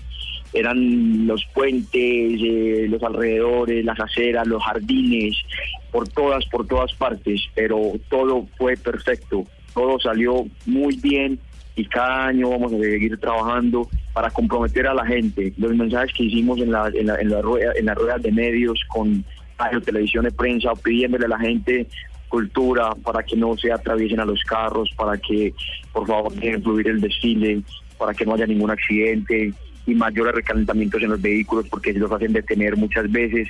Este año vi mucho más compromiso, más cultura, más altura y a, y esa- a eso es donde tenemos que apuntar y a donde tenemos que llegar. La gente, la gente que está afuera disfrutando del desfile se, con- se convierta en un apoyo más, en, una, en un personal de logística más y que cuide el desfile, que para que lo que tengamos año tras año y que la gente que participa adentro en sus vehículos, de hacer el esfuerzo de sacarlos, de prepararlo todo un año, pues disfrute también y tenga una experiencia maravillosa y se siga animando para los próximos años. Un tema este sencillo. año, como tú decías, la selección de los vehículos nos, nos, nos preocupamos y nos, nos esforzamos en que fuera diferente o de que fuera un poco variada y el 40% de los vehículos era diferente, era nuevo, era un parque automotor eh, renovado y la, la temática de este año sí yo creo que puso el nivel muy alto para el próximo porque es que lo que tú decías, sacamos 15 Corvettes generación tras generación, década tras década, tras década para ver la evolución de ese vehículo y el Camaro y el 580, el Escarabajo con el New Beetle, en fin, fueron muchos en los que pudimos ver el antes y el después y eso es todo un espectáculo. ¿Qué te pareció el Porsche? El, el, el Porsche de los 70 y No. el Porsche nuevo. No, espectacular. Y sabes que se me quedó por el camino. Renault 4, Renault 12 Break y el Twizy. una cosa loquísima. también. Lo que presentó Renault, fue una cosa loquísima. Claro, es que mira, no te pones a mirar en gamas y hoy en día no ha lo que cambia es la tecnología, eh, la evolución, mejores frenos, mejores motores, mejor diseño, confort. Pero si tú ves, los carros son los mismos, ellos tienen la gama, cada, uno, cada una de sus casas, las marcas tienen cada uno de los carros para su segmento. Entonces el carrito, el Renault 4, que es el carrito familiar, cuatro puertas, económico, y el, incluso, eh, digamos, eh, con su con su forma, sin, sin, sin cola, sin maleta, hoy es el Clio. Fuera el Twingo, pero el Twingo ya descontinuado. Hoy es el Clio con motor de Twingo, un carro económico. Ese era el Renault 4 de la a hoy. El que le sigue un poquitico más en gama, el Sandero, era el Renault 6. Ya vamos un poquitico 4 6. El Renault 12, ya más carro de papá, más familiar, con su con su modelo sedán, con cola, con maleta, era el Renault 12. Y la camioneta, también había una camionetica Renault en la época que era la Break. Sí, la Hoy 12 Duster. Ajá, hoy la Duster, sí. Sí, genial, genial. O sea, ahí está la herencia sobre ruedas. Hay, hay una curiosidad. ¿Es mandatorio, es obligatorio por parte de la organización hacia los participantes que lleguen vestidos de época o es iniciativa de los propietarios de los vehículos que salen con su pinta de la época de la mano con el vehículo? es iniciativa propia. Nosotros simplemente en las charlas técnicas les decimos vístase a la usanza de la época de su vehículo, es todo. Y ellos sobrepasan la recomendación y llegan tal cual si era la época de Charleston, llegan los 60 o los militares, ellos llegan tal cual y eh, embellecen, engalanan el desfile porque son todo, o sea, es todo un espectáculo, es un show. Sí, sin duda alguna, Lupi. Tienes que ir el año entrante. Hablemos. El otro año llevo mi cucaracha. Sí, hablemos con el director, ¿te parece? Buscamos contacto con el director a ver si nos abren dos cupos y que el año entrante lo hagan diferentes tamaños. Entonces, tú llevas tu cucaracho, el Sí. 580, y Sí. yo llevo el carro de bomberos, llevo a Bombi. Listo. ¿Le parece? Me parece. Eh, Carlos, podrían aceptarnos así. Y Lupi además tiene pinta de hippie, toda divina, sale, es un churro esta niña cuando sale con ese carro en exhibición. puertas abiertas. Espero que Blue Radio nos siga acompañando en todas las ediciones del desfile y que sigan disfrutando con nosotros de este evento que para nosotros es orgullo y que dentro del marco de la Feria de las Flores es protagonista. Usted ayer lo sentenció en nuestra transmisión. El primer día de trabajo del desfile del año 2016 es mañana. Mañana ya es hoy. Obviamente están en el operativo de regresar los carros a Bogotá, el transporte niñera de los vehículos que no se pueden venir por carretera y a otras ciudades, porque también eh, venía gente de Manizales, había gente de Cali, eh, vino un señor de Florida Blanca, de Bucaramanga, con una Power Wagon divina, que él mismo la restauró, eh, Sabes, negra. Bucaramanga y Bogotá, de verdad que los clubes que hay en Bogotá y en Bucaramanga muy comprometidos de cada una de esas ciudades, habían por lo menos 15 vehículos o 20 vehículos de esas ciudades. Sí, genial, sensacional. Y, y póngale la firma que, que en los próximos años va a haber más, va a haber más participación de las otras ciudades, porque esa ya no es una fiesta de Feria de las Flores, ese es un encuentro Ricardo, ¿sabes algo de más? todo el país, señor. Es muy importante también resaltar que hay, había o hubo, sin, sin decirte mentiras o sin especular, por lo menos 10 extranjeros radicados en nuestra ciudad, enamorados de esta película que es Medellín y lo que es el desfile de la Feria de las Flores. Habían por lo menos 10 de los cuales son un argentino, dos o tres gringos, eh, de- británicos, que han importado sus vehículos Sí. desde Estados Unidos. No Sí. sé si visto un Austin Yo, yo vi, yo hablé con, sí, yo hablé con ellos. Ellos vienen de San Diego, de los Estados Unidos, y tienen un Austin Healy absolutamente maravilloso eh, que está viviendo ya en Medellín. aquí en Medellín, el argentino también trabaja Renault y el director de Renault para Latinoamérica, Eh, el gringo que también es muy importante, dos o tres gringos que, tra- que, que sacaron un Pace Car Corvette. Hay, eh, dos, dos gringos con dos Corvettes y, y varios con otros tipos de vehículos, pero pero de verdad que es, es satisfactorio sentir que la gente año tras año crece la afición, la participación de las ciudades, del extranjero y en los jóvenes. No sé si recuerdas años atrás, eso viene renovando, ya no son los padres y nuestros padres, nuestros abuelos, ya cada vez vienen los vehículos más jóvenes participando. Yo que soy, eh, digamos, el ente aquí en Antioquia que hace el proceso para matricular los carros que vienen de afuera importados. Cada semana o cada mes tenemos un carro para juzgar y para hacerle procesos de matrícula y eso es, eso, eso es, eso es bonito ver que va creciendo el hobby, que va creciendo cada vez más el tema de los autos y la importación de vehículos y la exportación también porque muchos también de aquí se los llevan. Pues Carlos, un buen ejemplo de cómo los jóvenes están eh, capitalizando cada vez más espacio dentro del desfile es usted. Usted es el director. ¿Cuántos años tiene? 32 años. Ahí está Lupe.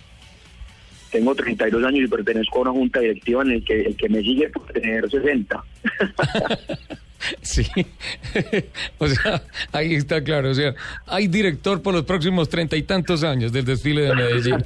Hay director. Ah, mira, una, una pequeña pista y una última curiosidad. Eh, ¿Ya más o menos han pensado cuál va a ser el tema del año entrante, no? Pues créeme que me desperté hoy pensando que pusimos el, el- el- el estándar muy alto y que para poder sacar el próximo desfile tenemos que también hacer un GIT. No sé, si me ocurren muchas cosas. Puede ser, en los últimos 11 años hemos tenido una temática diferente.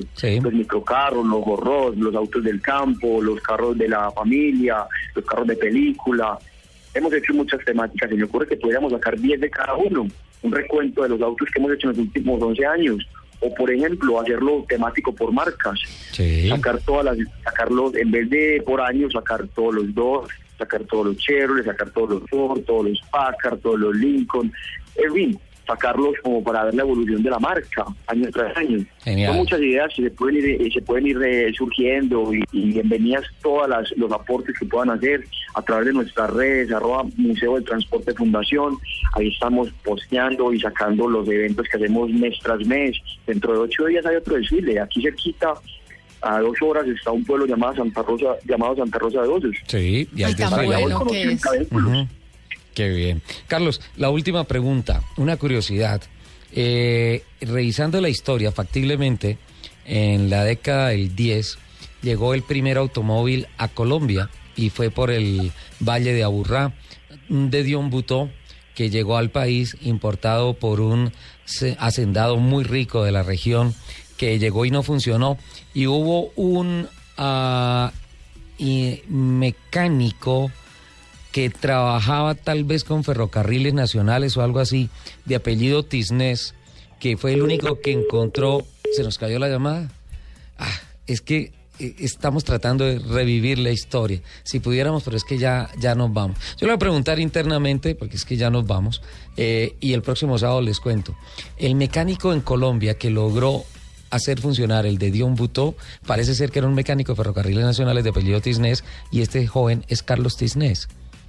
Debe ser de la familia, no va a haber más dos Tisnés en, en el Valle de Aburrá. No creo. Apasionados por los carros y todo eso. Así Lupi, noticias porque ya nos vamos. No, les quiero contar un poco eh, acerca de lo que se vive en Cancún respecto al automovilismo.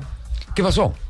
La vieron a usted en un Porsche a 250 kilómetros por hora. No estoy diciendo mentira.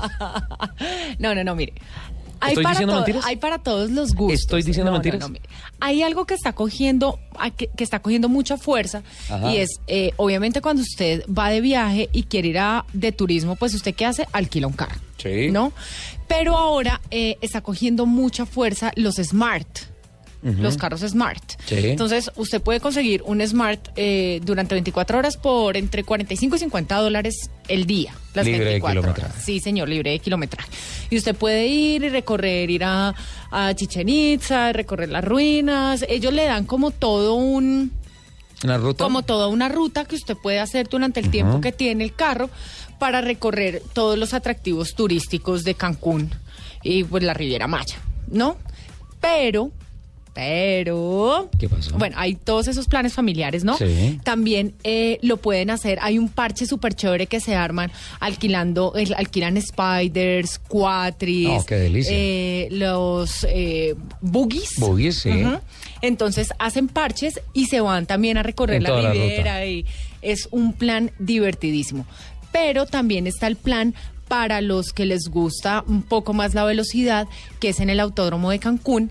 Hay una actividad que se llama Exotic Rides, em, que usted por unos cuantos dolaritos puede dar vuelta al autódromo como copiloto. Ah, no manejando. No, maneja, sí lo puede hacer, pero pues le cuesta un poco más, ¿no? Ajá. Eh, si usted eh, eh, está como copiloto, por ejemplo, puede estar como copiloto en dos vueltas al autódromo que son tres minutos máximo. Porque ¿Es es, un autódromo chiquito, es, es, Ujú. es más o menos la mitad del de Tocancipá. Ujú.